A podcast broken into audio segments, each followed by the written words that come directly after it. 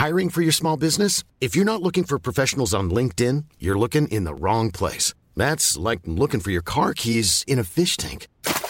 LinkedIn helps you hire professionals you can't find anywhere else, even those who aren't actively searching for a new job but might be open to the perfect role. In a given month, over 70% of LinkedIn users don't even visit other leading job sites. So start looking in the right place. With LinkedIn, you can hire professionals like a professional. Post your free job on linkedin.com slash people today. Il existe des pièces interminables et on préférerait vidanger Fessenheim à la paille que se taper l'acte 3. Des pièces interminables où le public est là, clé en main, mais il est trop occupé à fixer la porte pour n'avoir quoi que ce soit à foutre de ce qui se passe sur scène. Et puis il y a des pièces qui ne se terminent jamais. Et c'est différent. Les comédiens saluent, la lumière s'éteint, les gradins se vident, mais la pièce continue de résonner quelque part en vous. C'est ça que je viens chercher au théâtre. Des représentations qui changeront une partie de qui je suis, même un film. Des pièces qui donneront du grain à moudre, des pièces qui donnent des raisons de morver sur tout le trajet de retour. Parce que je suis toujours assez terrifié de voir des gens se lever après un drame tout sourire. Oh là là, c'était bien, hein, une espèce d'inconséquence qui réduit tout le théâtre au simple divertissement. Les enfants sont morts, mais il reste du houmous. Carte noire nommée Désir est une pièce longue, mais elle n'est pas interminable. Carte noire nommée Désir, pour moi, c'est fini, mais en moi, ce n'est pas terminé.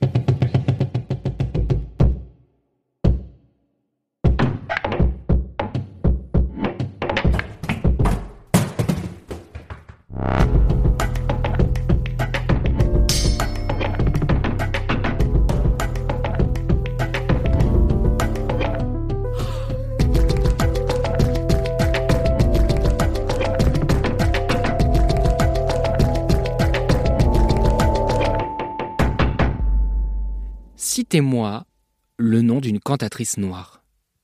Citez-moi le nom d'une circassienne noire. Citez-moi le nom d'une céramiste noire. Bon, le, nom d'une céramiste, ce sera déjà pas mal. On va peut-être pas trop demander non plus. Ce que je veux dire, c'est que la simple association d'une profession et d'une identité sociale suffit parfois à provoquer l'étonnement. Surprise, ça s'appelle le racisme, c'est mal, et ça concerne tout le monde. Oui, même toi, Jean Pleutre, même si tu votes à gauche. Oui, tout le monde, toute la société, et quand je dis la société, c'est toi plus moi plus tous ceux qui le veulent, ou pas d'ailleurs. La société donc qui assigne des gens à des catégories arbitraires, des catégories qu'on vient homogénéiser, comme si toutes les personnes afrodescendantes avaient le même vécu universel. Et grosso merdo, c'est pour ça que vous ne connaissez sûrement pas de cantatrice ou de circassienne ou de céramiste noire. Cet homme a résolu le racisme. Enfin ça, c'est si vous n'avez pas vu Carte Noire nommée Désir, la carte blanche devenue Carte Noire de Rebecca Chaillon.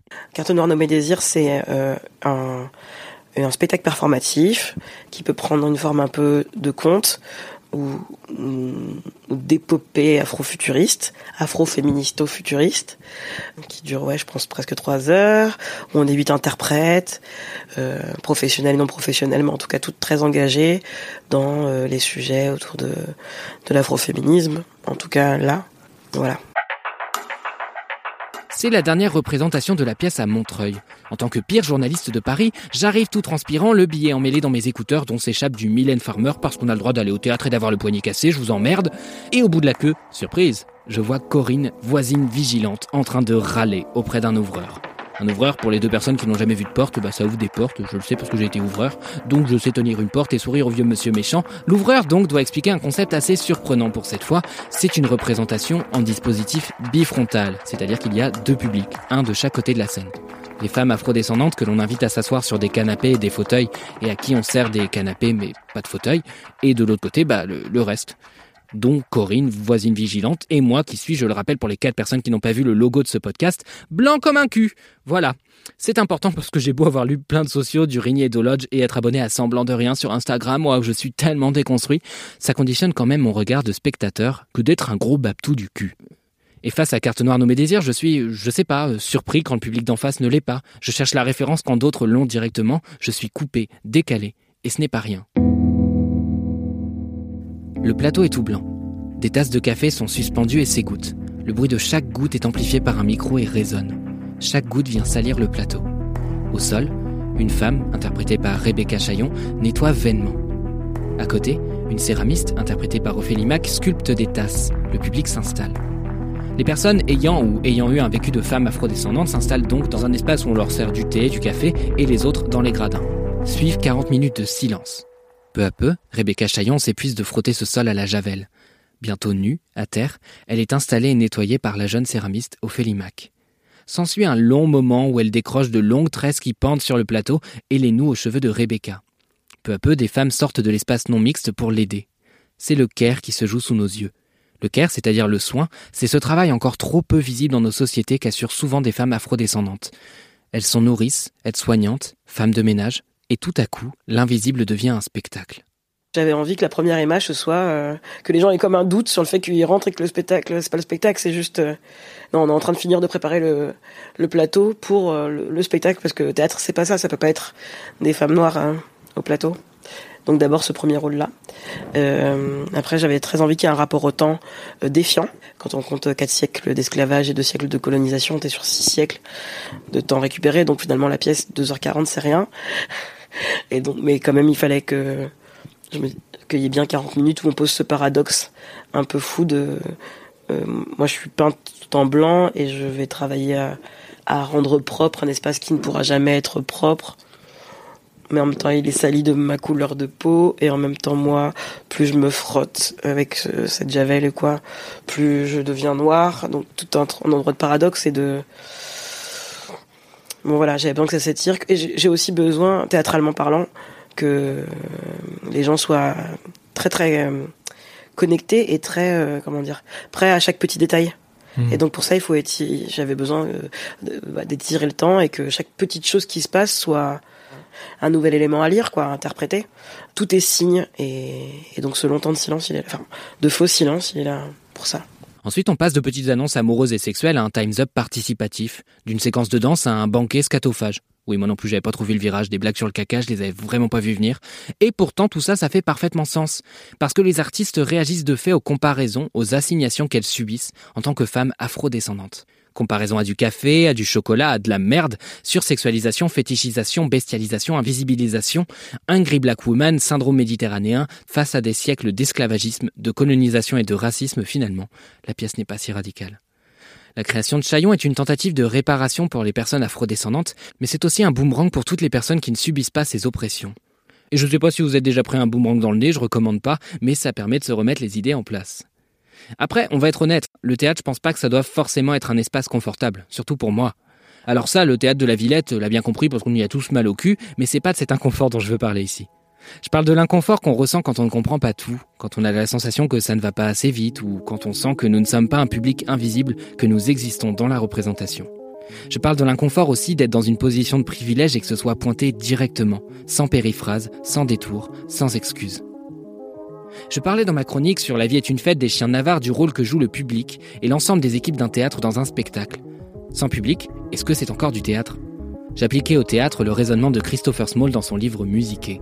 Le spectacle vivant n'est pas la transmission directe d'une œuvre ni sa réception passive. C'est une coproduction où le personnel d'entretien, les chargés de com, les attachés de presse et les gens qui ont ravalé la façade comptent tout autant que la personne qui assure la mise en scène et le public. Vous ne me croyez pas Transposer n'importe quelle pièce dans un garage, une synagogue, une station de métro en heure de pointe, rien n'aura le même sens. Rebecca Chaillon a par exemple bien conscience du poids de l'institution sur son travail et du poids de la composition du public sur la réception de sa pièce. Comment, si tu veux, avec un sujet pareil, euh, jouer dans une institution, c'est comme faire un spectacle en prison, quoi. Enfin, j'exagère un peu parce que l'institution, c'est pas forcément la prison, mais il y a quelque chose qui est en train, qui, se fait avaler. C'est quand même un endroit où il n'y a pas de personnes euh, euh, racisées, où il n'y a pas beaucoup de, de femmes qui ont les mêmes moyens que, enfin bon, tout ce qu'on sait.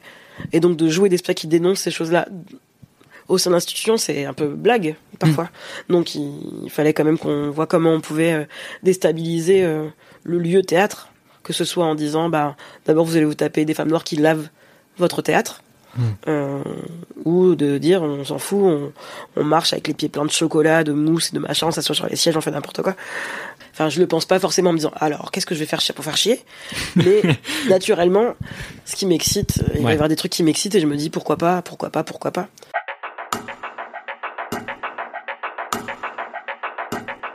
Le théâtre, c'est un endroit avec des codes, des interdits et souvent des non-dits. Pourquoi est-ce qu'un spectateur ne se permet pas de répondre à un artiste? Pourquoi est-ce qu'on ne se lève pas pour asséner un comédien un coup de pied?